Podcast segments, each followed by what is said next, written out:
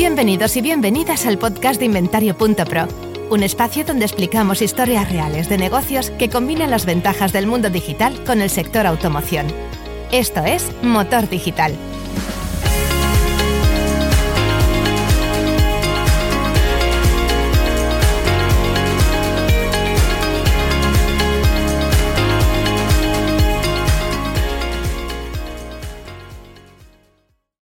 Hola, ¿qué tal? Bienvenidas, bienvenidos a un nuevo episodio del podcast de Inventario.pro.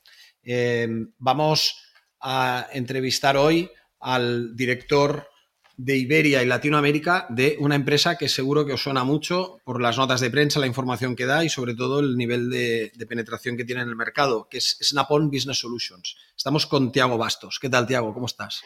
Muy bien, Edu. Muchas gracias. Buenas tardes. Bienvenido al podcast. Muchas gracias por eh, participar. Eh, eh, no es fácil sacar un poco de tiempo para, comentar esto. Intentaremos que sea el, rato justo y necesario, lo, máximo posible por parte nuestra, pero tenemos muchas preguntas que hacerte. Eh, como siempre, lo que vamos a hacer es repasar, si quieres, primero tu trayectoria profesional para que la gente te conozca. Evidentemente, para que la gente conozca Snap-on Business Solutions, que es una empresa de dimensiones quizás para muchos desconocidas, pero grandes.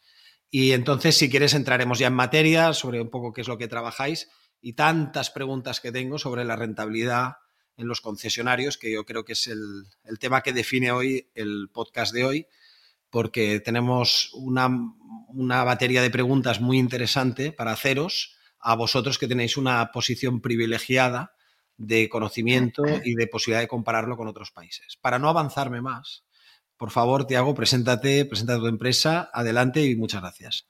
Perfecto, gracias Edu.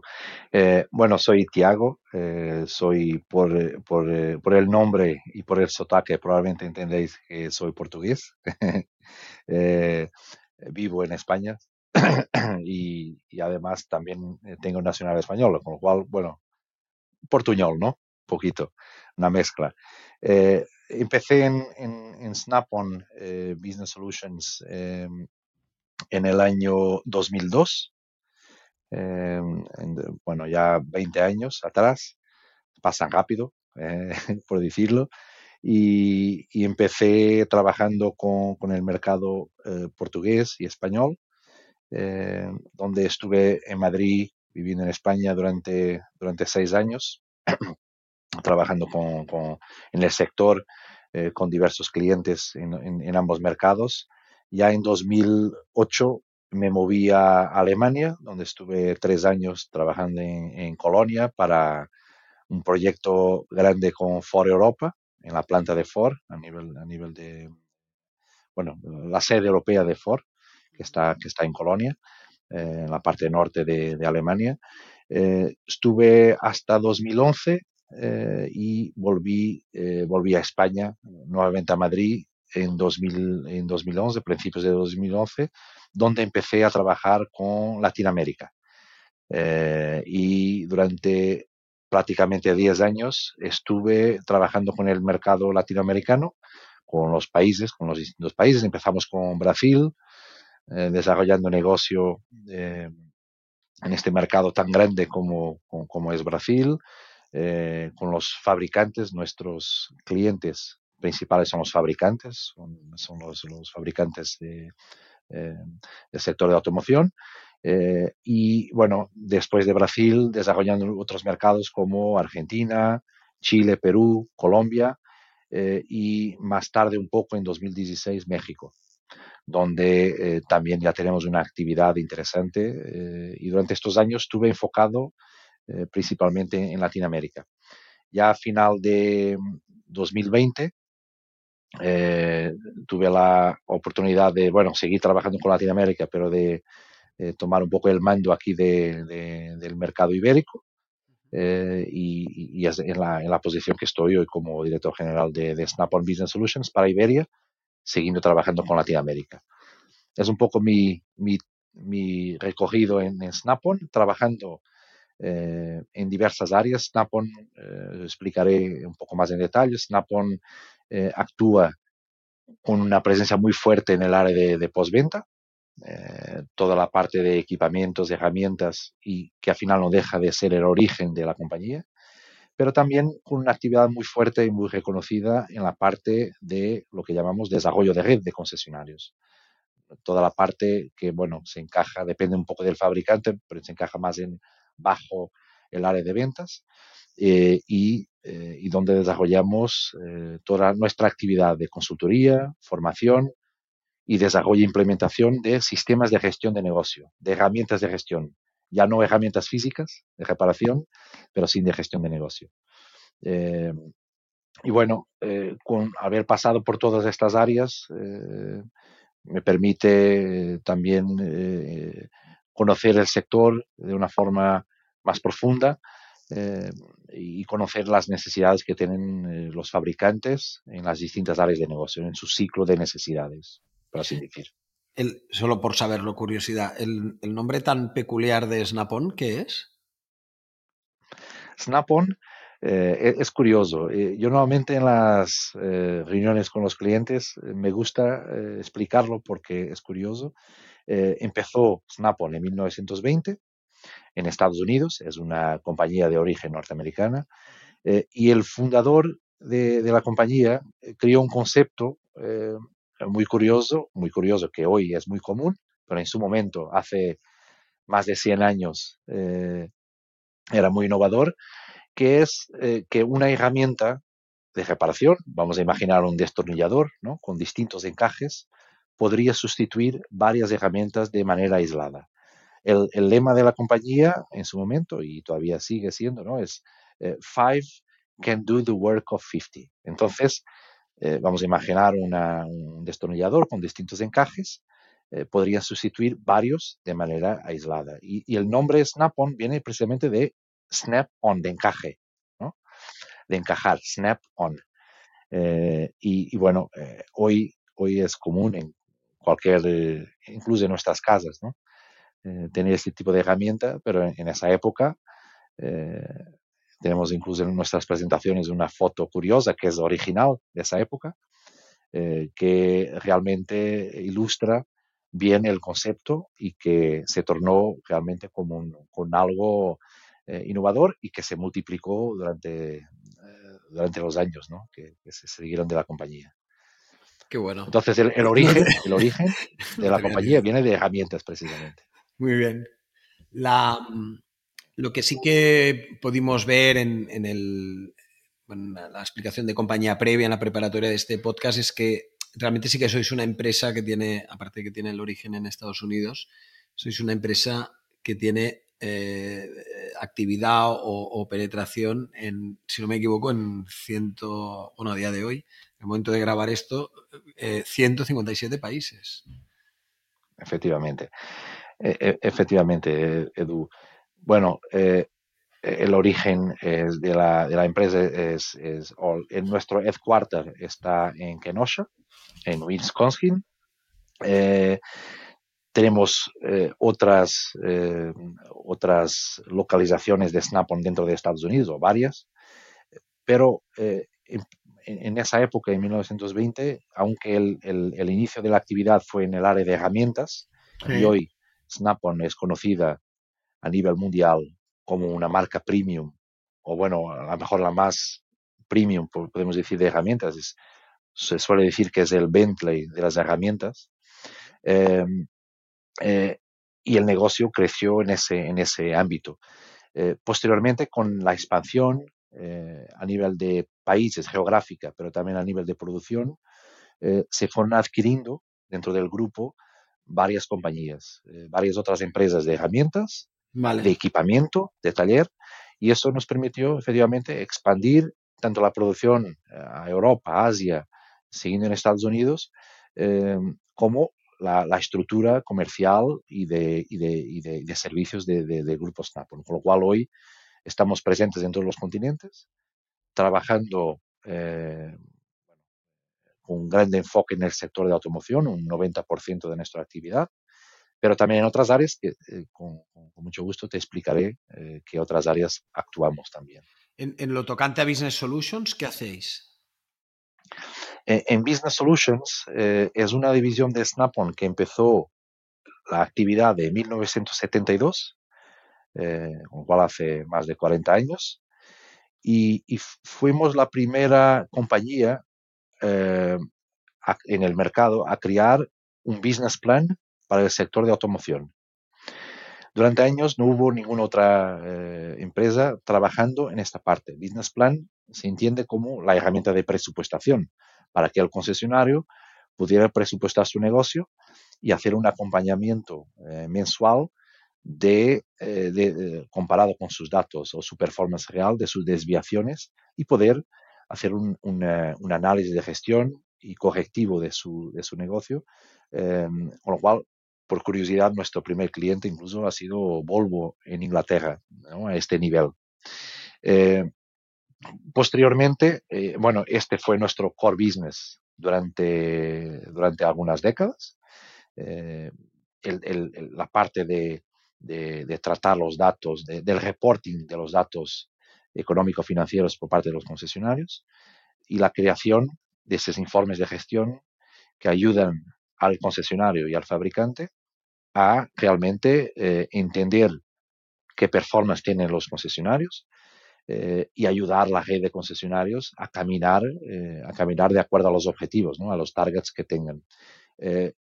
por otra parte, el concesionario tener la posibilidad de comparar sus informaciones con un benchmark, que es una media, una media del mercado, una media geográfica, una media por tamaño de concesionario, eh, y permitir hacer ese, tener esa herramienta que le permite posicionar su negocio, identificar oportunidades de, de, mejora rentabilidad, reducción de gastos, tener ese benchmark de referencia que aisladamente cuando miramos a nuestros datos como un concesionario, por veces estamos, eh, no conocemos el alrededor, ¿no? Con lo cual empezó nuestra actividad por, por, esta, por esa área.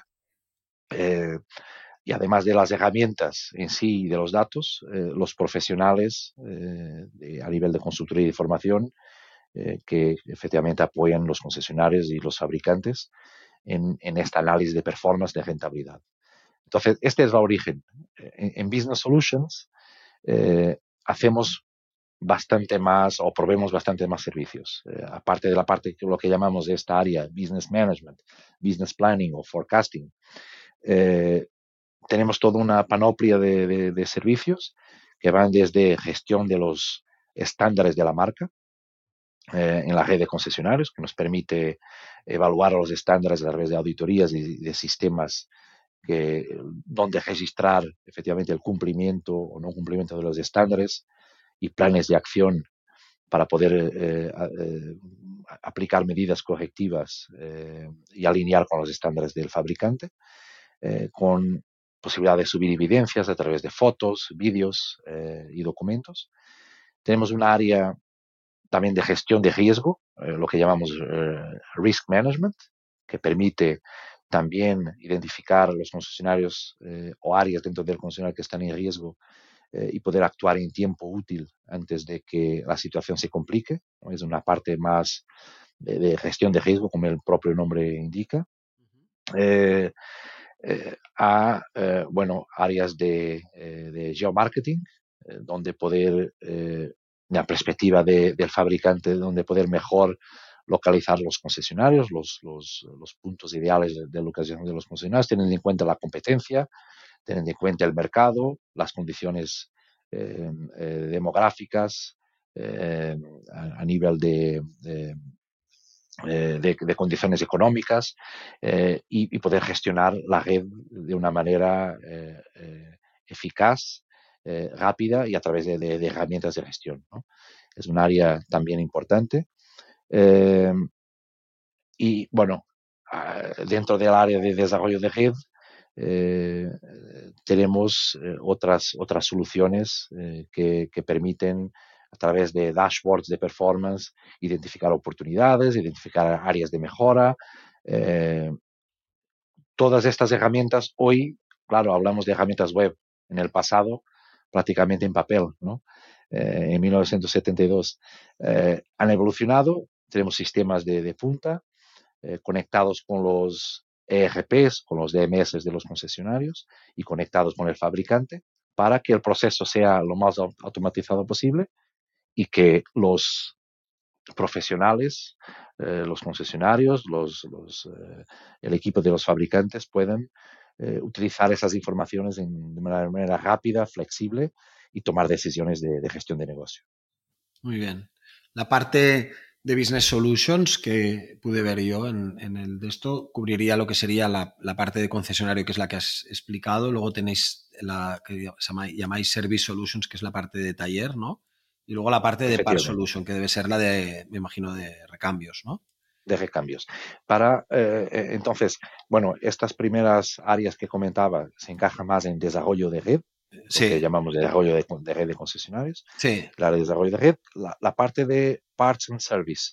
Eh, eh, nosotros probemos herramientas, soluciones eh, de gestión también para esas áreas. Vale. Y desde catálogos electrónicos de, de, parts, de piezas, sí. para que a la hora que el, que el concesionario, el técnico, esté reparando un coche, pueda identificar rápidamente para ese modelo eh, qué recambios necesita para que la reparación sea lo más eh, eficiente y rápida posible, eh, hasta herramientas eh, de diagnóstico, donde, bueno, dentro del proceso de diagnóstico hay que hacer el, identificar los posibles errores en la parte eléctrica y en otras áreas de, funcionamiento del auto, a través de, de, hardware y software, como una tablet, que permite eh, conectar con el vehículo y hacer la lectura, eh, identificar esas áreas de, necesarias de reparación. Em, hasta programas de alquiler de herramienta especial, donde buscamos con esto evitar que los concesionarios necesiten comprar esa herramienta especial, que son herramientas que en algunos casos eh, tienen una baja frecuencia de utilización eh, un coste de adquisición alto y lo que Snap-on hace, o dentro de Snap-on Business Solutions, es proveer una solución eh, donde nosotros compramos la herramienta especial, y hablo de herramienta especial, no la herramienta manual de uso diario, pero la herramienta que realmente utilizamos como concesionarios muy poco. Por veces incluso eh, es curioso que sabemos, y, los funcionarios más que nadie, que muchas veces están dentro de las cajas y no, las utilizan, ¿no? Para cumplir con los estándares y con las necesidades. Nosotros las compramos, tenemos maletas de transporte aéreo, terrestre, una página web, el, concesionario la pide, la enviamos, utiliza y la devuelve. Con esto producimos eh, ahorros eh, eh, normalmente superiores al 75% a los concesionarios, con lo cual es una solución que atende la necesidad de postventa para que el concesionario pueda reparar en tiempo y forma los, los eh, coches de sus clientes. Y por, otra forma, por otro lado, eh, da al concesionario un ahorro, permite tener un ahorro interesante eh, en su estructura de mm. Bueno, una otra solución que tenemos dentro de esta área de, de, service es la parte de recepción interactiva y digital del cliente en el concesionario, lo, lo llamamos como Auto VHC, que es eh, Auto Vehicle Health Check, que sustituye eh, el tradicional, eh, la hoja de papel que utilizaban los asesores y los técnicos para hacer la recepción al concesionario y a través del software y de tablet permitir hacer esa recepción con un checklist electrónico, hacer fotos, vídeos, comunicar con el cliente, aumentando la satisfacción del cliente, identificando oportunidades de ventas de, recambios adicionales para el concesionario en un proceso transparente con el cliente, electrónico eh, y que genera confianza. Con lo cual son bueno, ese tipo de soluciones que eh, probemos, eh, además de la parte de equipamiento y herramientas que dentro de Snap-on Business Solutions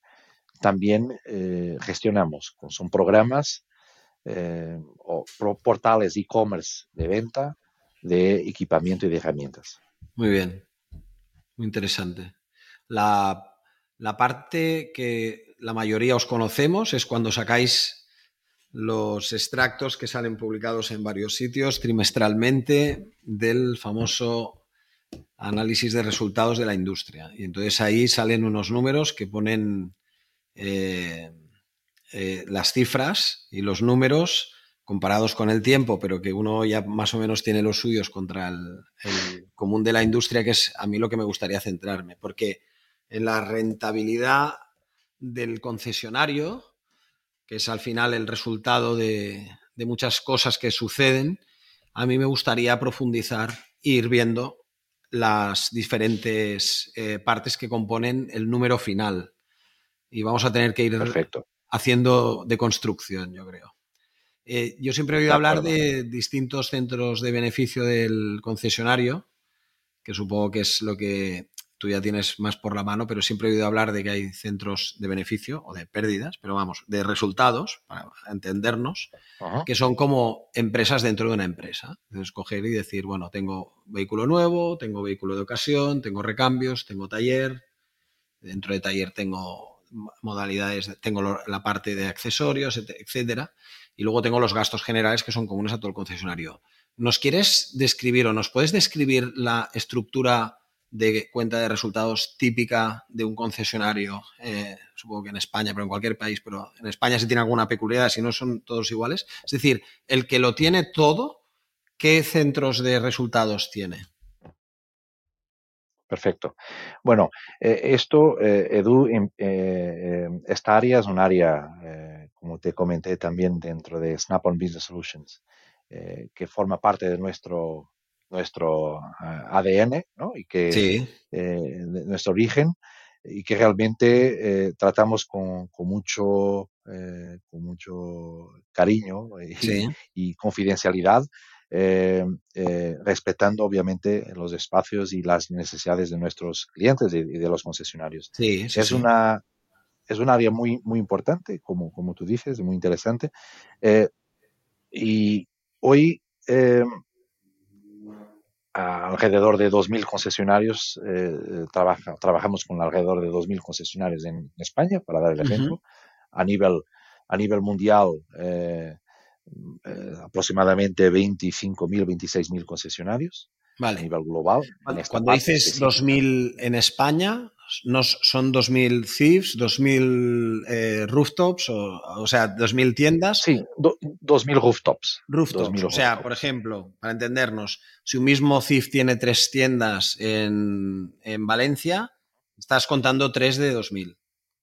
Efectivamente, efectivamente, porque, porque eh, eh, gran parte de nuestros clientes y de las, bueno, los fabricantes de la red de concesionarios opta por eh, hacer un reporting de sus estados financieros por rooftop, por, instalación, para poder tener para poder tener visibilidad a la hora de entender para que un grupo nosotros consolidamos, ¿no? Ah, como decías en el ejemplo, ¿no? Un grupo con tres instalaciones nos reporta de manera eh, separada y Snap-on hace la consolidación. Con lo cual, Entendido. Si, si fuera a reportar el consolidado, perderíamos visibilidad. Entonces, e, e, es eso que comentas, efectivamente. Yo las, las eh, lo que vamos a hablar a partir de ahora son primero la estructura teórica que trabajáis para entender cómo se hace, porque tengo muchas preguntas a partir de las notas de prensa que lanzáis de, de pues cada tres meses y tal, o que sale la nota de prensa donde dice si la rentabilidad ha subido o ha bajado.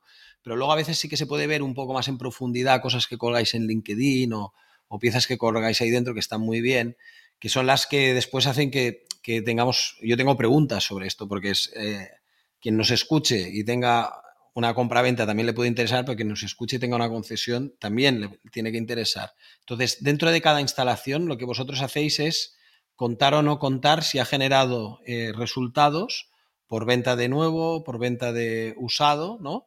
Entonces, mi pregunta anterior era, en el, en el cómputo que vosotros hacéis dentro de cada una de estas 2.000 instalaciones, en el caso máximo posible, ¿qué es lo que le contáis dentro a nivel de centros de resultado? Perfecto. De generación de resultado. Eh, casi, todas casi todos los fabricantes eh, tienen la misma estructura a nivel de la, su cuenta de, explotación, por así decir. Eh, y, realmente está, hay esa, esa división departamental de vehículos nuevos, usados, eh, recambios, la parte de, taller mecánico, eh, chapa y pintura. Sí. Eh, y bueno, casi todos siguen esta estructura, la parte de gastos generales y la parte de balance. Es un poco la, estructura que... accesorios cuelgan de donde, no es como una unidad independiente. Accesorios y recambios va enganchado al taller que sea Si es de... Sí, eh, eh, accesorios y recambios, nosotros lo analizamos como un, departamento aislado, ¿vale? separado de, taller mecánico.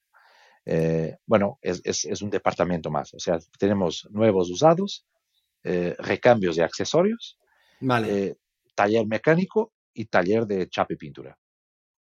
esta es la estructura que, prácticamente puedo decir que a nivel mundial. ¿no? Es como un estándar. Es como un estándar, es como un estándar. Y, el objetivo, bueno, de, tener esta estructura idéntica eh, a nivel de los concesionarios es efectivamente para poder, eh, podermos eh, tener la posibilidad de, esa comparabilidad, de ese análisis. Entonces, entonces dentro de, de, estos departamentos, después empezamos siempre con la parte de facturación, eh, otros ingresos eh, y la parte de los gastos departamentales, tanto variables como fijos, eh, hasta llegar al resultado departamental de cada una de estas. Siempre sacáis el, el, beneficio antes de impuestos, que es el. Vale, me queda, no sé si está entre el, es, no, es más abajo del EBITDA, ¿no? Es EBITDA y abajo el EBIT. Eh, no, no, eh, sí, no, nosotros, eh, bueno, apurando la parte de facturación y los gastos de, cada uno de los departamentos, llegamos al resultado departamental. Sí. después del resultado departamental, que al final es la, bueno, la, suma de todas estas áreas que comentaba, nuevo, ocasión, recambios, taller mecánico, chapa, tenemos los gastos generales, son los que son comunes de la comunes a, todos, sí. A toda la parte administrativa, la parte de back office, eh, etcétera, ¿no? Eh, y eh, bueno, tenemos una parte de otras actividades o, resultados extraordinarios. y por otras actividades, bueno, depende un poco de cada de la situación de cada, de cada empresa, de cada concesionario. Pero bueno, tenemos desde estaciones de servicio, lavado de coches, etcétera. De acuerdo. Algunas áreas eh, eh, que, no, que no entran dentro de, de, lo tradicional de un concesionario. sí. Eh, e, efectivamente. Y, y, bueno, y llegamos entonces al beneficio antes de impuestos, que es... Aquí sería el EBITDA, porque todavía no se ha aplicado amortizaciones ni nada, ¿no? Efectivamente, efectivamente. Estamos en el, EBITDA.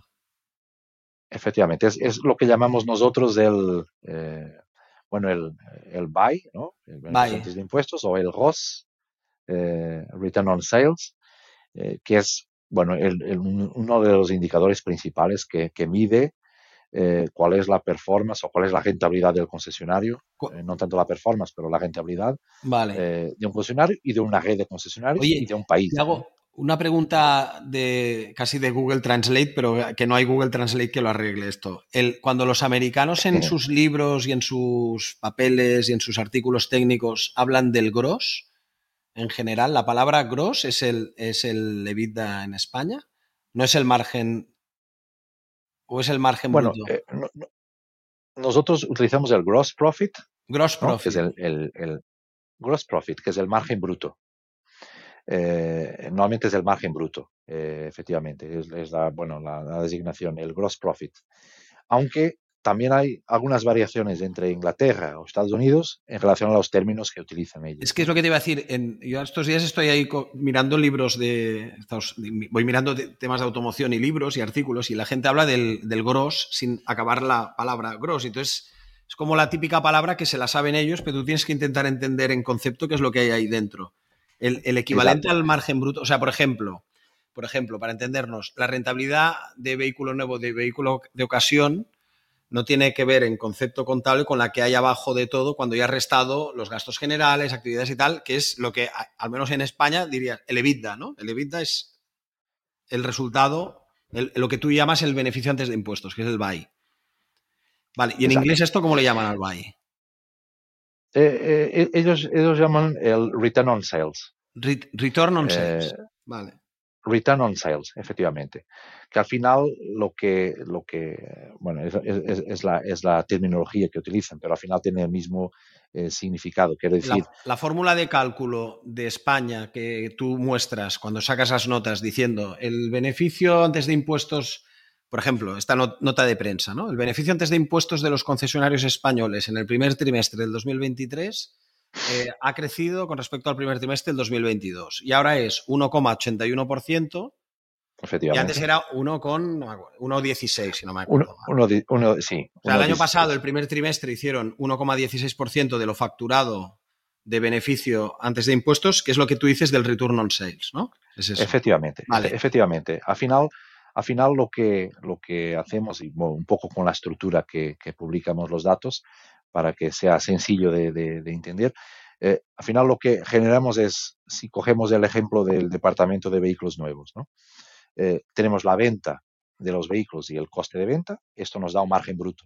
Claro. Obviamente que por medio hay una serie de incentivos, eh, de bonificaciones del, fabricante, pero esto es el margen bruto. Al margen bruto, que es el gross profit vale. en inglés, le restamos la parte de gastos departamentales, ¿no? Sea fijos o variables y fijos, eh, hasta llegar al resultado del departamento, eh, lo que llamamos departmental profit en inglés. Vale. Eh, después de, tener el, profit, el departmental profit de todas estas áreas, nuevos, usados, etcétera, entonces es donde vamos a restar los gastos generales de acuerdo. Eh, y, llegar, bueno, otras actividades y extraordinarios y llegar al, al HOS, al Return on Sales. Al final, ese resultado bruto vale. dividido por las ventas nos da este porcentaje. Vale. Te, te pongo ejemplos si me los ubicas. El, el, comercial que vende coches nuevos está arriba en, en, lo que es el coste de venta nuevo.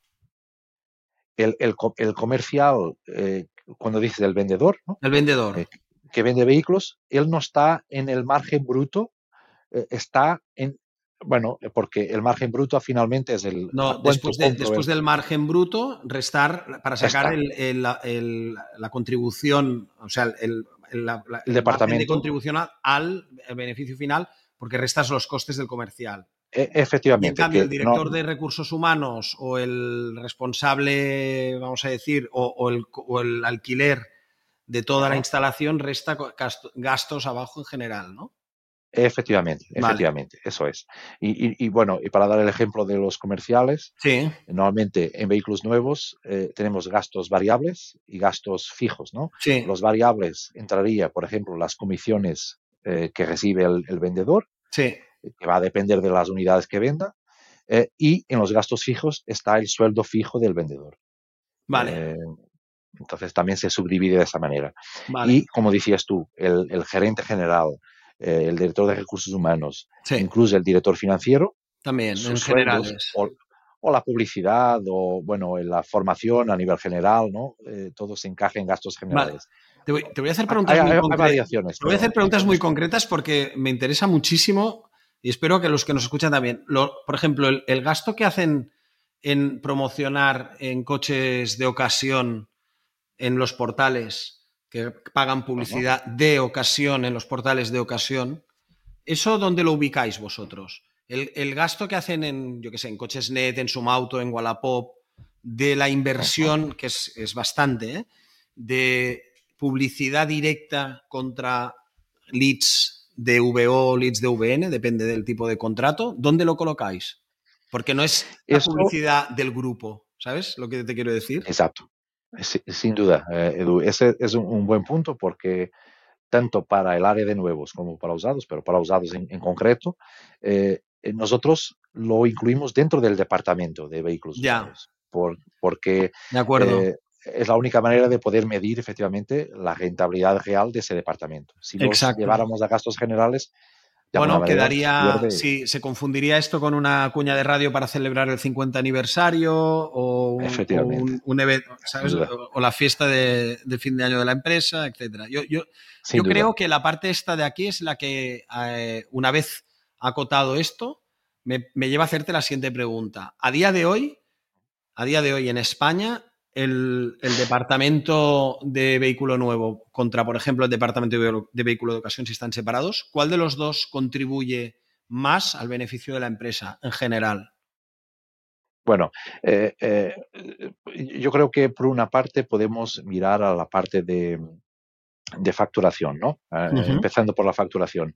La, facturación del área de ventas tiene un peso muy grande, simplemente por, el precio medio del coche que vendemos pero, y del número de, ventas que, alcanzamos en la industria. Hablamos de, bueno, ah, una previsión de alrededor de 900.000 coches ¿no? de este año, por ejemplo. Sí. Eh, eh, y obviamente el peso que tiene ese, el precio unitario de cada coche es muy importante. Entonces, en la facturación, em, hablamos de más o menos eh, un 65% eh, de la facturación del, concesionario viene del departamento de vehículos nuevos.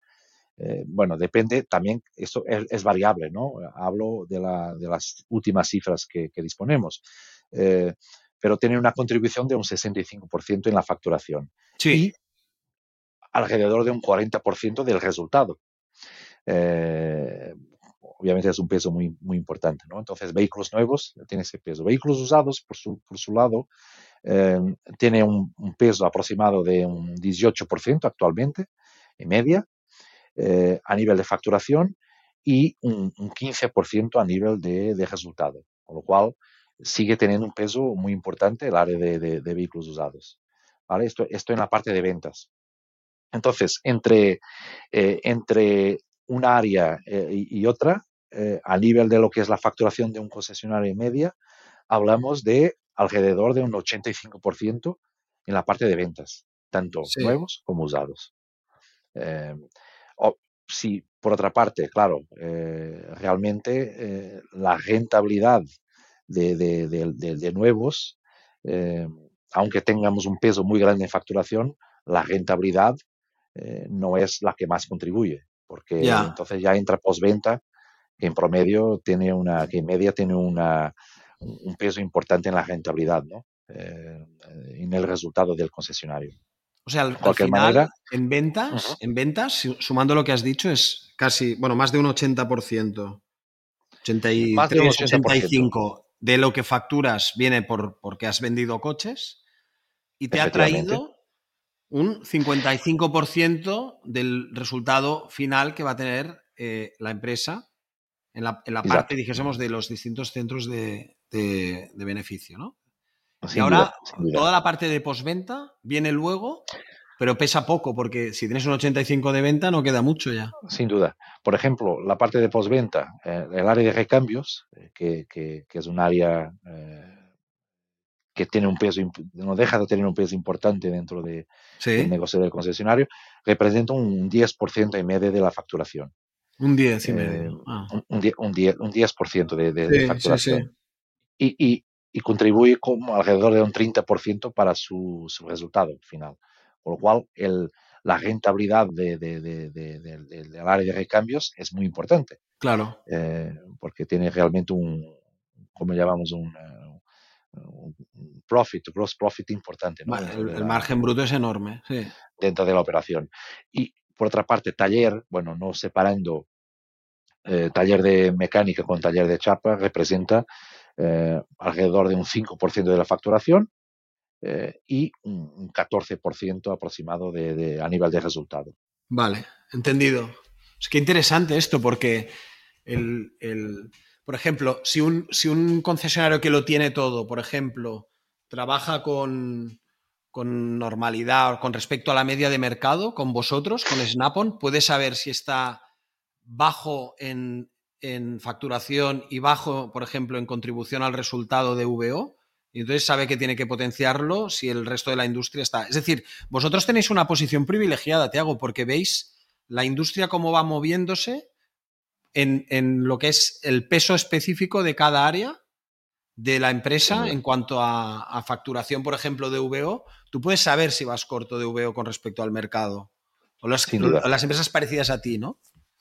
Sin duda, eh, eh, Edu, es, correcto porque realmente, como comentaba al principio, ese benchmark, ese valor de referencia, si hoy tengo un concesionario y tengo muchos datos, sin duda, porque tengo mis sistemas, mis reportes, pero tener este dato de referencia de mercado, que sea a nivel nacional, a nivel de una zona geográfica, a nivel de un grupo o tamaño, tipología de tamaño de concesionario. Claro, claro. Me permite a mí como concesionario hacer esa comparabilidad, ¿no? Y, o sea, tú, puedes, tú puedes tener una concesión de una marca, entendiendo uno de estos 2.000 rooftops que tenéis, y puedes llegar a saber, independientemente de la marca, si en esta provincia tú tienes, por ejemplo, la rentabilidad de VO buena o mala con respecto a las otras empresas de la misma provincia que trabajan el VO y entender quién, eh, si lo estás haciendo mejor o peor que la promedio.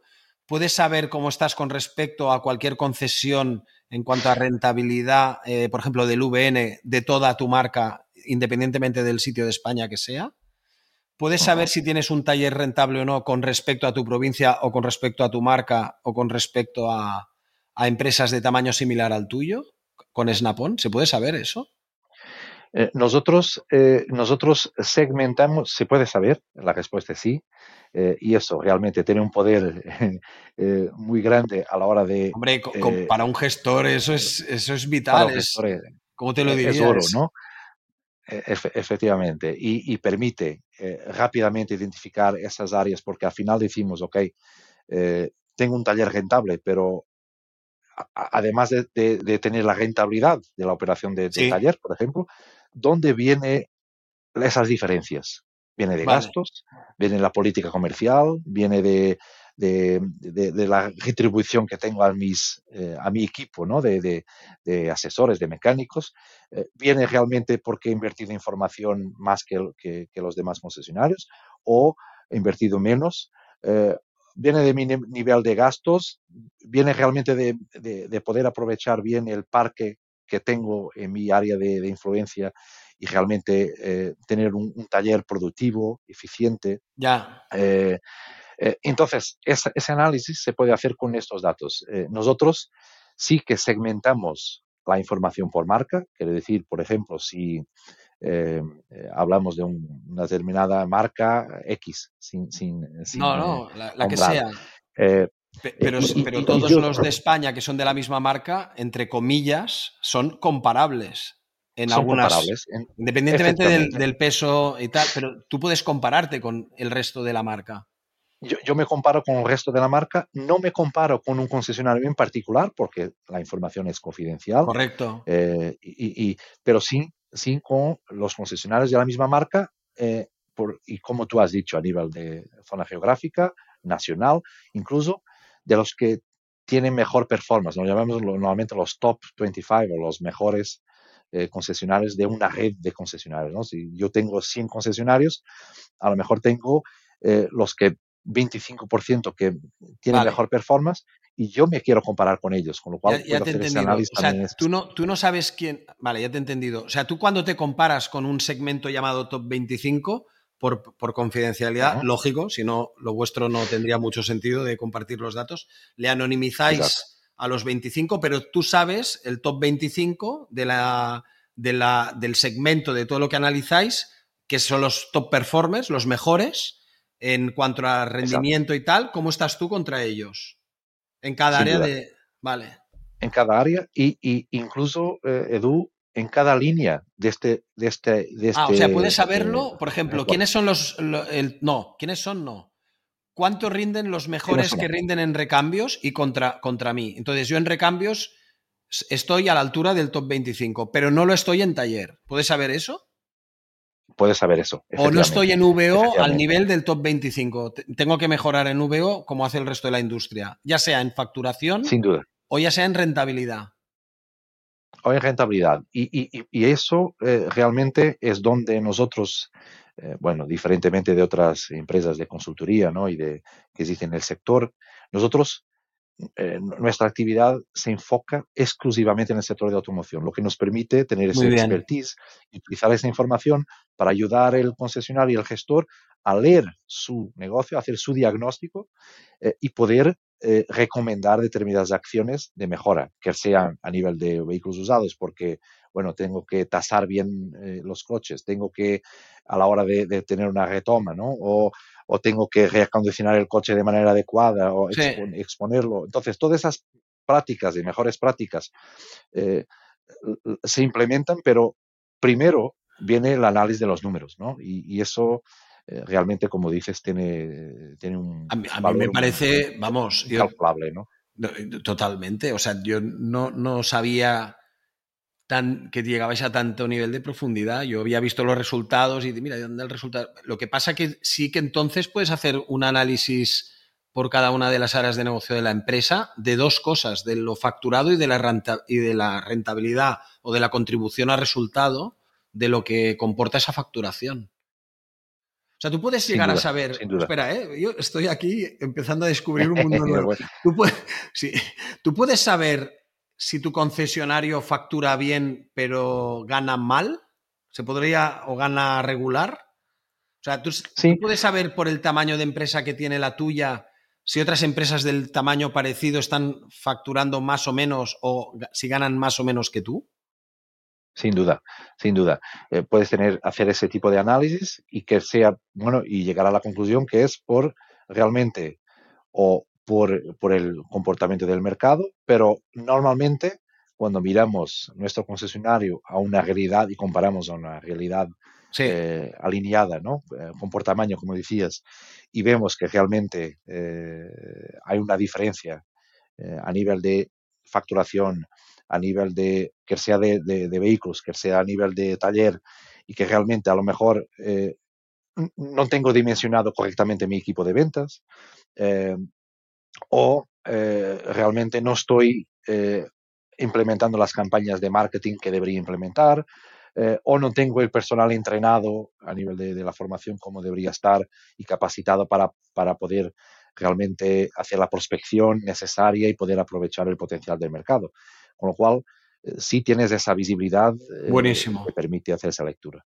Y otra pregunta, yo creo que, ¿ves cómo tenía? y otra pregunta, en la aportación de esta información, ¿trabajáis sobre el número de unidades vendidas? Es decir, cuando sale la cifra facturada, por ejemplo, de VO y de VN, ¿hay alguna manera de relacionarlo al promedio de coches o a los coches que han comportado esa facturación en unidades físicas? ¿O en horas de taller o en número de pedidos de recambios? No, en recambios es más difícil medirlo, lo sé. Pero, por ejemplo, ¿tenéis la unidad de aportación? O sea, no, el valor económico, ¿eh? sino el, el número de ventas, unidades vendidas. ¿Eso también lo tenéis?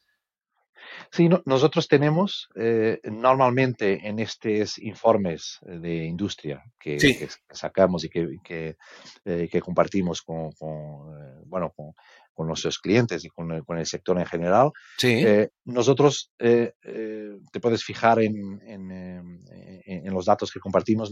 normalmente compartimos datos relativos, ¿no? Porcentaje, no datos absolutos, pero sí nosotros, al tener esa base de datos eh, de eh, cuando, cuando calculamos estos indicadores y, hasta, y publicamos esas informaciones, vienen de datos eh, de cada concesionario claro. a nivel de, unidades, unidades, de facturación, con lo cual... Pero, pero una cosa es que los tengas, Tiago, y otra cosa es que, que las, las, subas a la vista pública, aunque sea anonimizado, de promedio. Es decir, me explico. En, en, tu provincia el VO en empresas parecidas a la tuya, eh, eh, la, el top 25 vende 150 coches cada mes. ¿Y eso, lo sabe el que tiene Snapon sobre el promedio o no? Eh, eso lo sabe. Lo sabe porque en sus informes, en sus informes de medias, de promedio, de promedio, sí. él puede ver su dato y puede ver que ha vendido X unidades. Vale, no solo los euros, sino las unidades que han llevado esos euros. efectivamente, aunque nosotros no lo publicamos en estos informes, el, propio concesionario tiene esa visibilidad detallada eh, y, ve cuántas unidades se, han vendido, cuál es el margen bruto unitario eh, medio eh, y, bueno, el, importe de facturación, bueno, parte de, de gastos, todo. E, esto, esto es una pasada.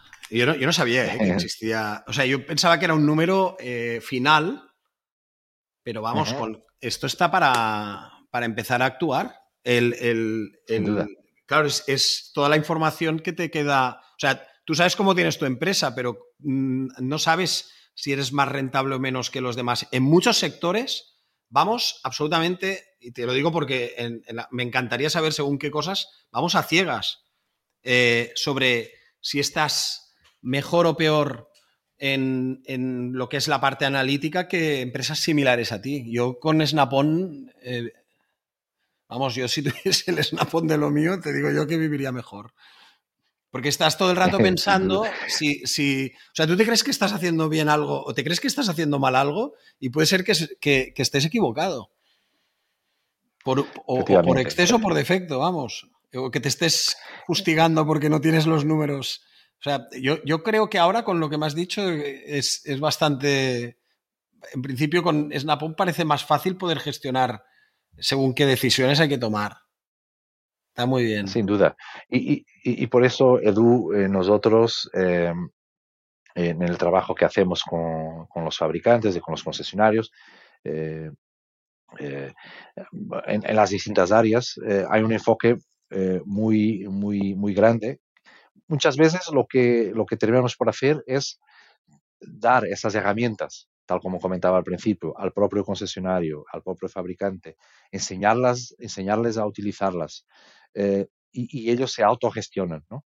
Eh, lo que permite al concesionario tener esa, esa capacidad de analizar los informes que les eh, probemos a través de, las herramientas, de, las soluciones, pero también sabemos que, que por veces, por, por, falta de tiempo o conocimiento de análisis en algunas áreas específicas y, y, por el ritmo acelerado que tenemos en nuestro sector, por veces no hay disponibilidad, con lo cual nosotros apoyamos eh, con nuestra expertise y con los consultores estos intervenientes, tanto el fabricante como los concesionarios, a eh, hacer ese análisis, a determinar esas diferencias, a identificar esas oportunidades eh, y con base en las oportunidades poder apoyarles a seguir evolucionando. Esta es la parte complementaria a lo que, o sea, al principio lo que explicabas de, lo que es la parte de desarrollo de red o la, propia gestión del concesionario, con estos datos, ahora qué hago, ¿no? Es como empezar a decir, bueno, lo más urgente o lo que más eh, te ayudará a mejorar la, rentabilidad de tu empresa o de tu, en este caso, de tu instalación es esta medida, esta y esta, porque sí que tienes la cifra que está en juego. O sea, es que a veces estamos intentando optimizar cosas que son, no sé si me explico, en términos, son 300 euros al mes y a veces tienes que optimizar 3.000 euros al mes, que no tiene nada que ver. Y quien dice 3.000 dice 30.000.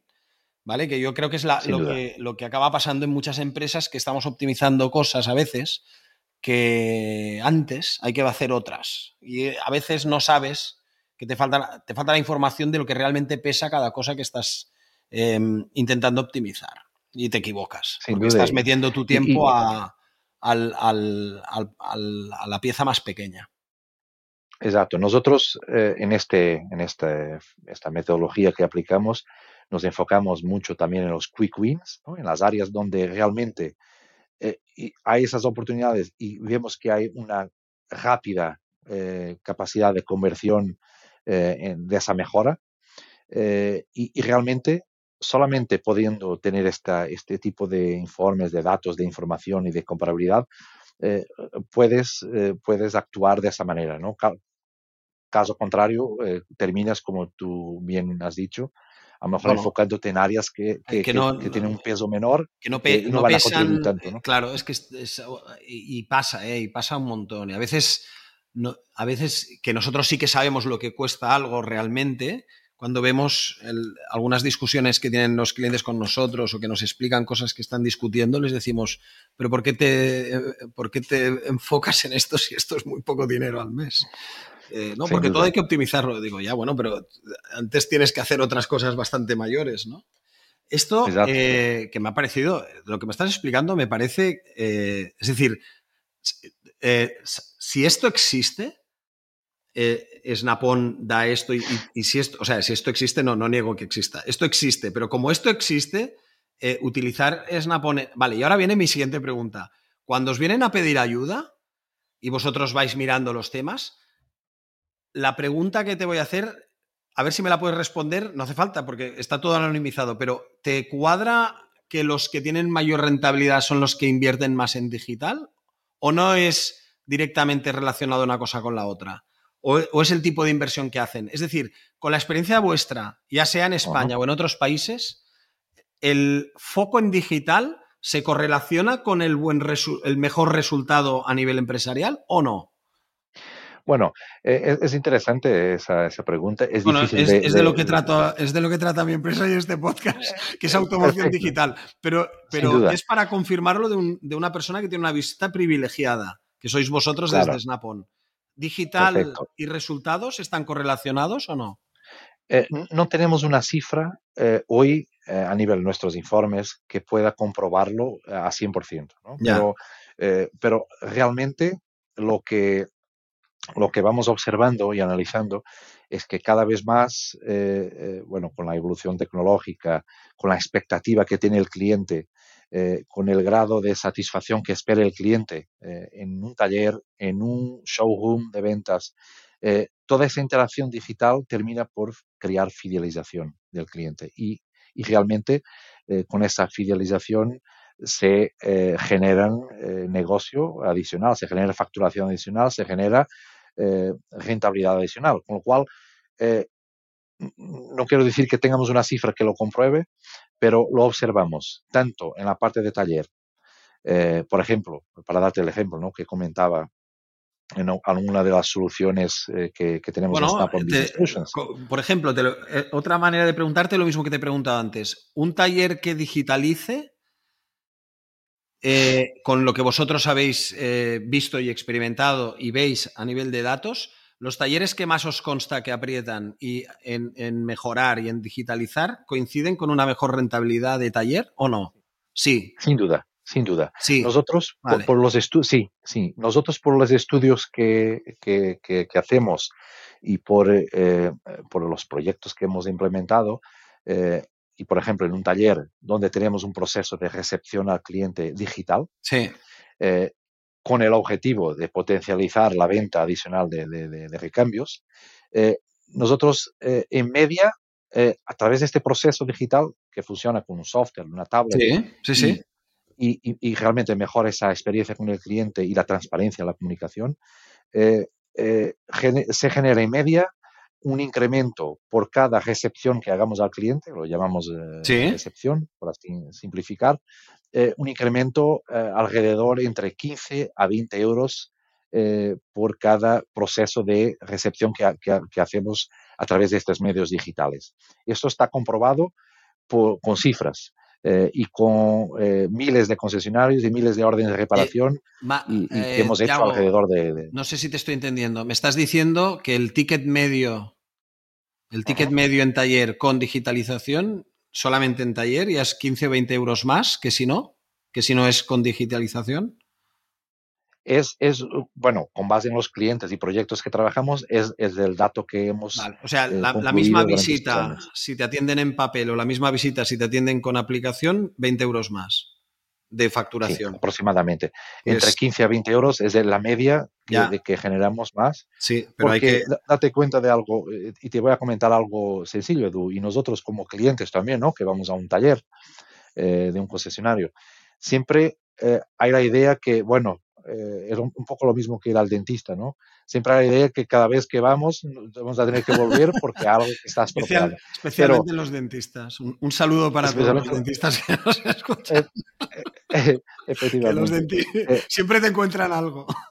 Siempre encuentran algo. Y cuando vamos al taller, eh, siempre hay, bueno, la idea de que, bueno, ya viene el concesionario otra vez con, con algo que está mal. Y realmente, a partir del momento que nosotros eh, digitalizamos el proceso, somos transparentes con el cliente, le comunicamos con vídeo, con fotos en tiempo real, como es la solución que te comentaba de auto VHC, de recepción, eso te genera confianza. Y si yo te digo, Edu, aquí te envío un video, un vídeo con eh, el problema que tienes en tu suspensión eh, y, te explico por qué es malo eh, y tú lo ves y tú sientes. Es, difícil, es difícil decir que no. Es, más bien la pregunta es ¿cuánto, ¿cuánto, cuesta.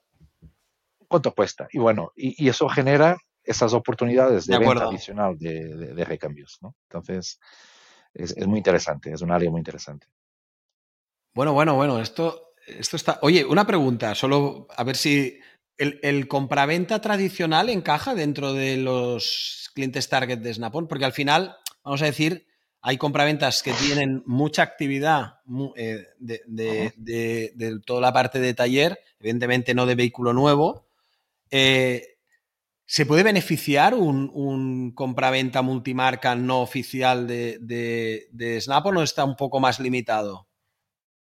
No, nosotros, eh, el, compraventa, bueno, para vehículos de ocasión, ¿no? Entiendo que. Sí, el multimarca que no es oficial el multimarket que no es, oficial. Eh, eh, Snap-on, eh, en esta parte de gestión financiera, es, bueno, al no haber una estructura, de una red idéntica con una misma estructura, es, es, más, difícil de, difícil comparar. De, comparar, de crear ese benchmark, ¿no? Pero las soluciones que tenemos, tanto esa parte de, recepción, bueno, cuando digo recepción, eh, en este caso para recepcionar el cliente al taller, pero si tú quieres hacer, em, si tú quieres hacer una, eh, una un reacondicionamiento de tu coche, eh, tienes una solución digital donde sacas las, las, fotos del vehículo para poder, incluso a distancia, poder hacer una tasación adecuada, donde tienes un equipamiento de diagnóstico eh, multimarca, como es lo que tiene Snap-on. ¿no? Nosotros tenemos un equipamiento de multimarca que cubre todos los vehículos de todos los años de toda la industria, con lo cual eh, te permite hacer el diagnóstico eh, y realmente identificar los problemas que tiene el vehículo. Y eso te genera una confianza a la hora de tasar el vehículo al cliente y de presupuestar los trabajos que tengas que hacer en taller, de manera a realmente posicionar el precio de manera adecuada y generar esa rentabilidad en, ya te entiendo. o sea, por la, en la parte, vamos a decir, esta que hemos estado hablando de rentabilidad tal, es, es más difícil homogeneizarlo, que puede sacar. Pero, por ejemplo, en la parte de lo que es eh, específicamente la operativa de taller o la operativa de recambio, sí que podéis incidir y ayudarle. Sí, podemos, podemos incidir. Y, y, otra cosa es que hablamos de, bueno, hablaba de la herramienta de recepción o de eh, PDI, podemos decir, ¿no? De Pre-Delivery Inspection, pero eh, eh, incluso de, diagnóstico. Pero donde nosotros sí podemos actuar en esa parte, Edu, es en la parte de formación, capacitación, formación, incluso de consultoría, porque hemos trabajado en proyectos como Das Welt Auto, de Volkswagen, bueno, en, la parte de usados, donde realmente el expertise que tenemos de la industria, de las mejores prácticas y de cómo gestionar el negocio, aunque sea un compraventa, sigue siendo un negocio y, sigue, teniendo ventas, gastos, eh, personal eh, y toda esa dinámica, ¿no? Con lo cual sí que, es algo donde también actuamos, pero a menor escala. Hay una cosa que nosotros llevamos bastantes años en el sector y, hemos estado con muchos clientes muchos años y, eh, a mí hay cosas que siempre me ha, gustado saber, y, pero lo sabes porque se lo preguntas a ellos, no porque te digan una cifra como tú has dicho, no, mira, es que tal. Pero es cosas sintomáticas. Cuando los clientes han invertido en empresas como la nuestra, como Inventario Pro, quiere decir que han invertido en web, han invertido en multipublicar, eh, directamente lo que han conseguido es que si crecían en facturación, creciesen en rentabilidad. ¿Por qué? Porque no no tienes por qué tener el doble de coches y el doble de gente para gestionarlos. En cuanto a la publicidad, sobre todo la parte de VO, EWN, etc. Y entonces, esa parte de ahí nosotros sí que hemos experimentado, nos han dado feedback de cómo era su departamento antes de conocernos, luego cómo era su departamento pasados unos años, cuando son dos, tres veces, cuatro veces más grandes, pero ellos no son dos, tres, cuatro veces más grandes, son menos que lo que ha crecido las ventas. Y eso es porque no solo con empresas como la nuestra, sino con CRMs, etcétera, han invertido en tecnología. Pero yo te preguntaba, o sea, por ejemplo, tú me has dado el ejemplo de taller, ¿no? Que está muy bien porque numéricamente es, muy claro. Es si tienes eh, un ticket medio más alto y es la misma persona viniendo, esos 20 o 30 euros más son directamente 20 o 30 euros más de margen, porque es la misma visita, es simplemente que el cliente ha pedido más cosas, ¿no? Y entonces en, en, la parte de V, en la parte de VN, nosotros sabemos que cuando hemos entrado y hemos ayudado, precisamente porque no nos dejan, o sea, no dejan de trabajar con nosotros porque les va bien estar, porque van subiendo las ventas sin subir los costes o teniendo las mismas ventas tienen menos costes de gestión de la parte operativa. Entonces es la parte esta que siempre nosotros hemos intentado decir, hostia, no habrá un número que podamos sacar, que es el, típico número argumentativo que está muy bien de lo tuyo, ¿no? Pero vamos, lo, vemos por la continuidad de los clientes con nosotros, porque van probando más cosas, van incluso aumentando inversión con nosotros a costa de, crecer en ventas sin crecer en, en costes operativos, que esa es la parte que, que tiene más, más eh, es más delicada del punto de vista de, los departamentos de VN y de VO, que es los coches que vendes, pero lo que has necesitado para venderlos se come mucha rentabilidad. Sin duda. Y, bueno, con, las soluciones que, aportáis y este tipo de, soluciones digitales, de, eh, finalmente es lo que tú dices. no es el objetivo de sustituir personal, pero no, hacen otras cosas. Hacen otras cosas. otras cosas. optimiza y potencializa mucho más el o sea, yo, te, pongo algunos ejemplos que, o sea, ahora ya a estas alturas hemos hablado con tantísimas empresas que te, explican dos casos, pero eh, la típica conversación es, cuando os conocimos, vendíamos tantos coches y éramos una persona y media. Ahora vendemos 1,5 esa cantidad y somos una persona y media. Exacto, exacto.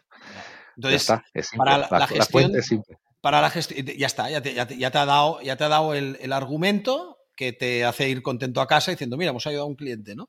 Y, estas son las explicaciones que a nosotros después intentamos eh, eh, contrastar con más clientes y a todos les pasa lo mismo. Pero luego hay otro síntoma, y es que siguen viniendo y siguen trabajando y siguen haciendo más cosas porque han visto que invirtiendo allí tienen más rentabilidad en, la parte de venta, que es la que yo estoy viendo con los números que has dicho, que es la que tiene más, más, eh, más eh, facturación bruta y más peso en el, en el, resultado, pero la rentabilidad no debe ser la mejor en cuanto a áreas, porque ya con los números que me has dicho, taller es tremendo y recambios es tremendo. O sea, ventas es facturar mucho y ganar mm, depende, con cuidado, porque hay unos costes muy grandes. Claro, e, e, incluso Edu, en el ejemplo que te, eh, que te daba de, facturación adicional, yo me refería solamente a recambios, porque asociada a eso viene la mano de obra. Ah, no, claro. Eh, entonces, el resto de la, el resto del mano de obra. bueno, pero eso forma parte de, taller, ¿verdad? De, forma parte de taller. Es mano de obra de taller. Efectivamente. Entonces, eh, bueno, tuve la oportunidad de, conocer algunos grupos grandes, incluso de, de, Estados Unidos, eh, que, bueno, hablo de grupos que tienen más de 300 concesionarios. Sí. Eh, el mismo grupo y con, eh, por ejemplo, en la parte de, de, taller, con órdenes de reparación anual alrededor de un millón. Entonces, con este tipo de ejemplos, que son por veces bastante más amplios que un, que un, que un fabricante de, coches en un determinado país, por sí. de, de, volúmenes de facturación. Sí, son números eh, muy grandes. Y, por ejemplo, de este grupo que, comento, eh, ellos sí que han digitalizado todo el proceso a nivel de taller, a nivel de showroom, porque eh, una de las áreas de, de, Snap-on que también trabajamos, que no te comenté al principio, es eh, lo que llamamos el retail experience, que es la digitalización, pero de la parte de ventas. Sí. Donde eh, probablemente ya habrás visto en marcas como Ford o Renault, Ford Store, por ejemplo, que son, son, son concesionarios digitales, donde hemos sustituido el papel por el, el, la pantalla táctil, por el configurador, táctil, con el big wall screen, con la interacción con el cliente en la era digital, que es donde estamos. Entonces, eh, todo eso, esa parte es más difícil de medir, eh, porque eh, realmente en taller yo consigo ver cuánto vendí más de, recambios o de mano de obra.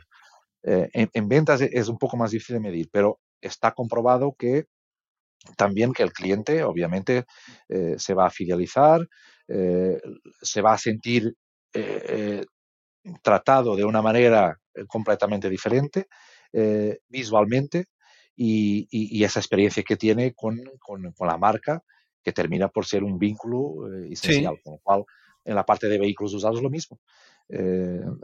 cuando compramos la experiencia que tenemos a comprar un, vehículo usado es lo mismo, ¿no? Cuando encontramos un concesionario que sigue con las prácticas antiguas, tradicionales, y otro que está digitalizado. Entonces, realmente es una, será algo importante y que creo que durante los próximos años conseguiremos medir de una manera más, más adecuada o más, más conclusiva a la medida que cada vez más eh, empresas y concesionarios migren a esta era digital, ¿no?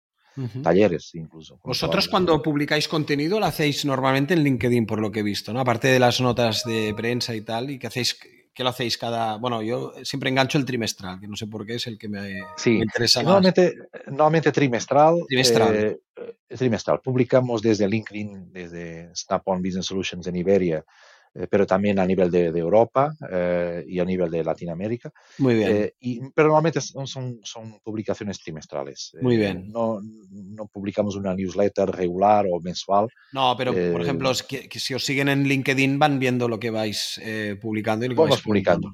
Vale. efectivamente, efectivamente. Estamos, bueno, como como vosotros y creo que gran parte de las empresas en, en este sector, estamos en constante evolución tecnológica. A ver, la, actualización de contenido, de que ha sacado algo nuevo, normalmente ahora es, bueno, Twitter también, LinkedIn, sobre todo esto. Efectivamente. Sobre todo LinkedIn. Esos dos.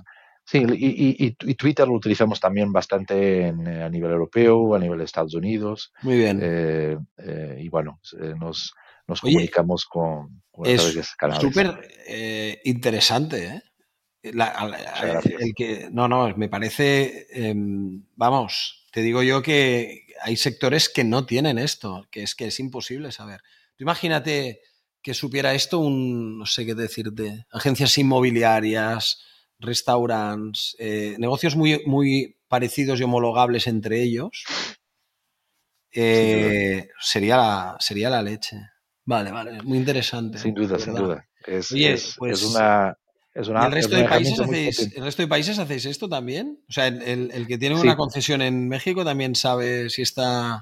E, efectivamente, efectivamente. O sea, eh, bueno, ni en todos los países hacemos con eh, tantas marcas o tantos fabricantes como en otros, pero, eh, por ejemplo, darte el ejemplo, que en México no tenemos todavía una muestra eh, como tenemos en España. Eh, pero, por ejemplo, en, Brasil sí, sí tenemos. Eh, Brasil es un, país enorme, como sabes.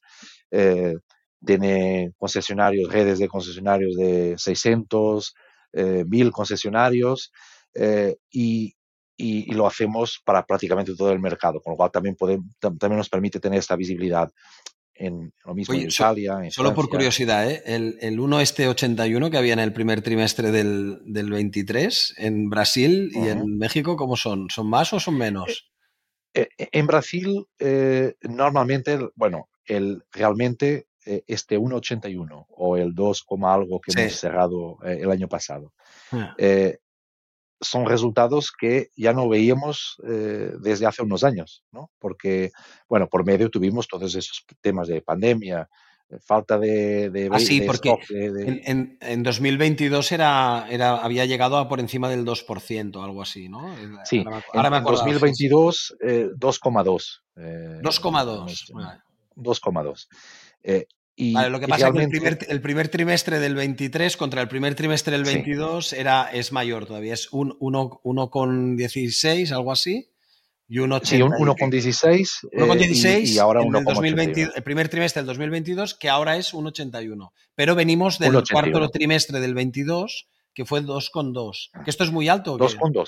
Es muy alto. Eh, eh, bueno, es alto porque realmente eh, lo, que, lo que veíamos y como, como has tenido oportunidad de ver en, en, la información que hemos publicado, ya desde, desde el año, bueno, 2008 que no teníamos una, una cifra a nivel de rentabilidad tan expresiva, ¿no? esto, bueno, con las crisis que tuvimos y con la, las situaciones que, que, que pasó al sector, eh, finalmente, eh, bueno, terminó por, eh, por, generar algún impacto menos positivo, ¿no? lo que es animador, obviamente que tenemos que estar pendientes de la subida de tipo de interés, la inflación y todo lo demás para evaluar lo que va a pasar en el sí, sí. hasta final de año, lo que queda de año, pero realmente son unos animadores. Lo, que te decía, por ejemplo, de Brasil. Sí, sí.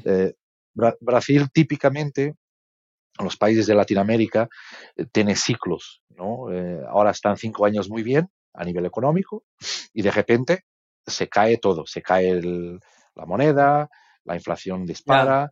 Eh, y, lo que normalmente hacen los fabricantes, bueno, es, una, una, manera de defenderse, ¿no? Es, y, obviamente sus concesionarios, es generar márgenes que nosotros no practicamos en Europa, ¿no? Por ejemplo, eh, ellos tienen márgenes muy altas a nivel de, vehículos, eh, lo que les permite tener rentabilidades altas, con lo cual lo normal que ellos. Lo, que pasa es que como el entorno en general es más inestable, con esto se protegen si vienen. Si vienen... Se protegen. Están cinco años bien y ya saben que van a venir cinco años que no están tan bien. Entonces, de acuerdo. Eh, realmente generan una rentabilidad de a lo mejor. O, te, lo pregunto, bueno, España con Portugal, por ejemplo, para no ir al, a la problemática específica de Latinoamérica. En Portugal, ¿qué tal? Sí, en Portugal, eh, bueno, la, la, verdad es, es, un, es un mercado mucho, eh, bastante menor. Claro que en, porcentaje podemos, podemos medirlo. En Portugal la rentabilidad es, es más baja. Eh, es más baja. De, los concesionarios, es más baja. Y el potencial que existe a nivel de taller, a nivel de, ventas, es mucho menor. Con lo cual, con, con, las situaciones que, bueno, el parque es menor, eh, con las situaciones que hemos tenido de falta de, de stock, eh, las dificultades también a nivel de los eh, suministros, de, incluso en, la parte de recambios. Eh, realmente la recuperación del mercado es, más lenta. ¿no? Yo creo que España en ese sentido termina por tener un potencial que le permite recuperar de una manera más rápida. y bueno, es un país completamente diferente también Portugal, ¿no? Es, un, es como, es como, bueno, una pequeña parte de España. pero de cualquier manera, eh, el mercado se concentró en pocos concesionarios, o menos concesionarios que en el pasado, en grupos grandes, que también eh, consiguen optimizar eh, y aprovechar las sinergias para generar rentabilidad de sus negocios. Entonces, ahora, cuando miramos a Alemania, Francia, Italia, yo creo que el comportamiento a nivel europeo es más o menos, aunque, bueno, no hablamos de volúmenes, hablamos de, porcentajes, ¿no? Es más o menos equilibrado. Cuando nos vamos al otro lado del Atlántico eh, y vemos Latinoamérica, es, diferente. Más, más margen en general, pero como hay más inestabilidad, los ciclos pesan más cuando los años son malos, ¿no? Eh, eh, o sea, sube más cuando va bien, baja más cuando va mal. Cuando va mal, efectivamente. y, y bueno, eh, eh, son, son características y son, eh, son momentos ¿no? de, de, de, de, cada, de cada circunstancia. Pero, pero es interesante ¿no? tener esta, este, este análisis porque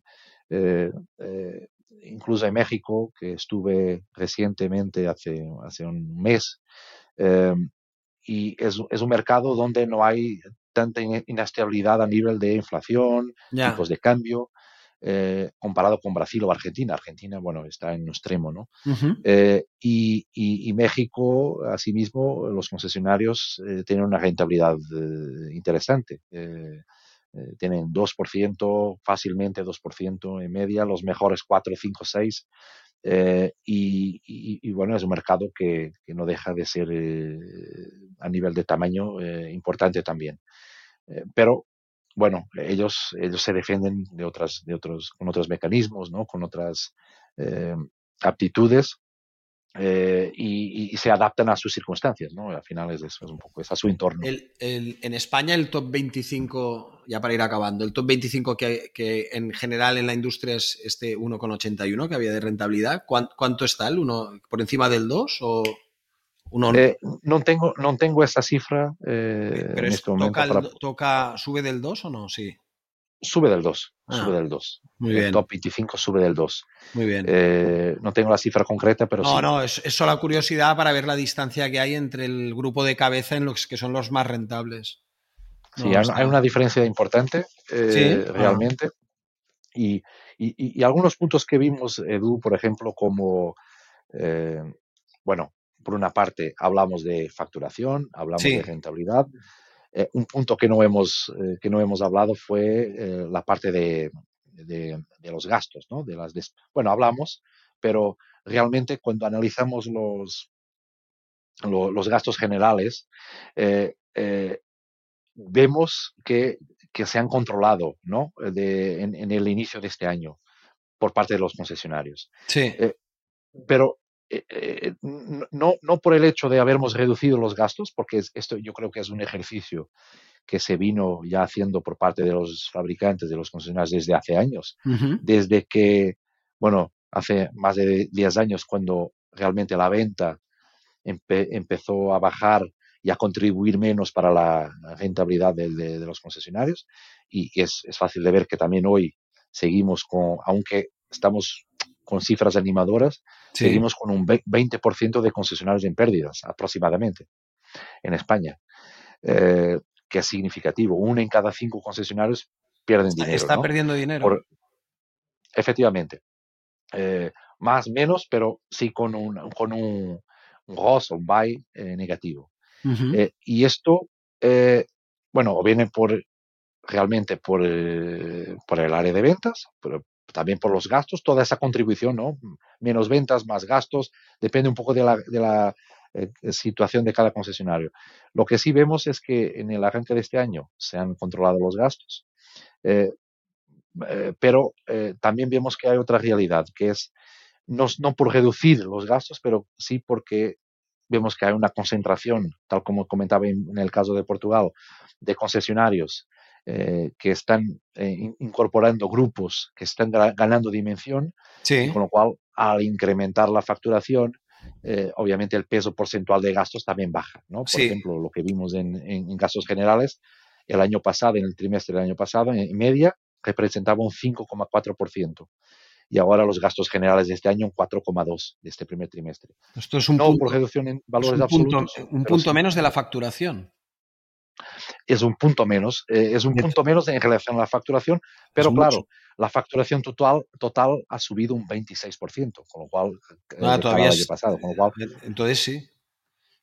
Ah, vale, vale. entonces están, están facturando más con menos costes generales están facturando, eh, puede que el, valor absoluto de costes se, haya ah, mantenido, pero, como con menos peso relativo. Con, menos peso, con menos peso.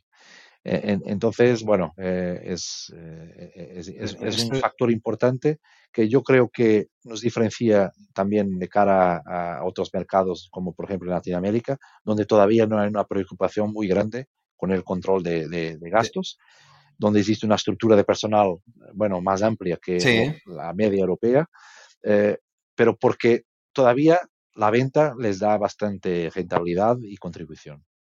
Entonces. Eh, y esto también lo veis. Y esto también lo veis. Y lo sabéis, qué bueno. Exactamente.